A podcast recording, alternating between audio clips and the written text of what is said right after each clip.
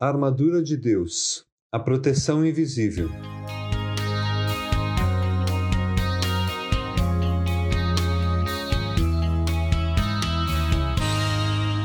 Além disso, usem o escudo da fé, com o qual vocês poderão apagar todas as setas inflamadas do inimigo. Efésios 6:16. O apóstolo Paulo nos apresenta aqui mais uma peça da armadura que nos protegerá do nosso maior inimigo, ou seja, aquele que, como um lobo, não descansará até que consiga nos tirar da proteção do nosso pastor para nos devorar. E lembrando que estamos falando de alguém que não está em nosso plano terreno, mas sim no plano espiritual, mesmo que tenhamos todos os recursos possíveis, tudo será em vão diante de alguém que não vemos. Portanto, ficaremos vulneráveis aos seus ataques, com o que o apóstolo Paulo chama de setas, em outras versões do texto, dardos ou flechas inflamáveis.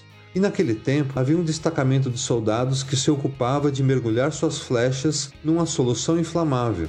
Depois eles acendiam as pontas dessas flechas e as lançavam contra o exército inimigo. E a única maneira que possuíam de se defender de tal arma poderosa era se escondendo através de um grande escudo, feito de uma mistura de madeira e metal e revestido de um couro bem resistente.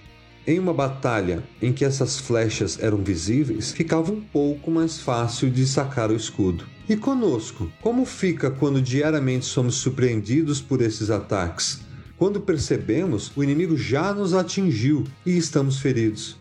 Sejam sóbrios e vigiem. O diabo, o inimigo de vocês, anda ao redor como um leão, rugindo e procurando a quem possa devorar. 1 Pedro 5,8. E esse escudo o apóstolo Paulo associa com a fé, como a proteção ideal para esses ataques, que não vemos e que estamos tão vulneráveis. Apesar de real, a guerra espiritual que travamos diariamente é um exemplo de coisas que não vemos, mas que traz consequências devastadoras para as nossas vidas.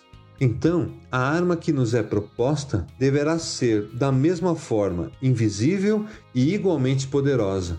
E essa arma é a fé, que, segundo Paulo, será o nosso escudo.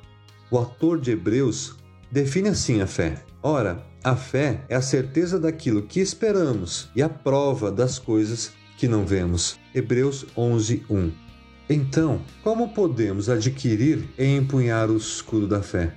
Essa pergunta só pode ser respondida quando entendermos que a fé não é algo que pode ser adquirida em algum lugar ou com alguém.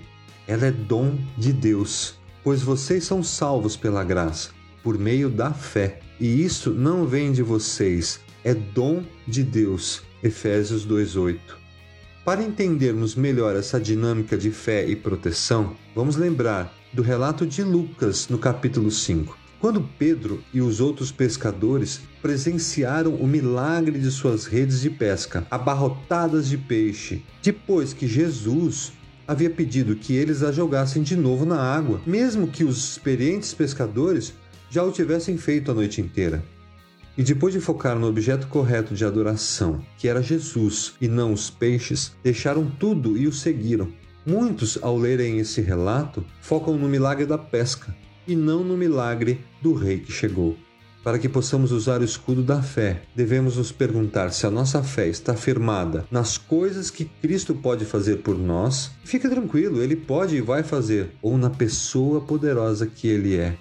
O escudo da fé na nossa vida será verdadeiramente eficaz quando o objeto da nossa fé, ao qual nos prostramos e adoramos, não seja um milagre.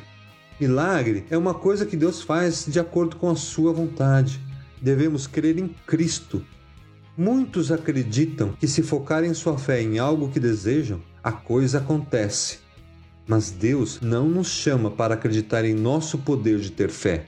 Deus nos chama para crermos em Cristo. Aí está o poder verdadeiro que nos protege. Aliás, quando entendemos quem é Cristo e derramamos nossa fé nele, somente nele daremos toda a importância e o esforço da nossa vida e diante disso estaremos protegidos. Consequentemente, a fé vem por ouvir a mensagem, e a mensagem é ouvida mediante a palavra de Cristo. Romanos 10, 17. Ele não é o Deus em quem cremos, e servimos pelas coisas que ele faz, mas porque descobrimos quem ele é, poderoso a ponto de nenhum ataque do inimigo nos atingir.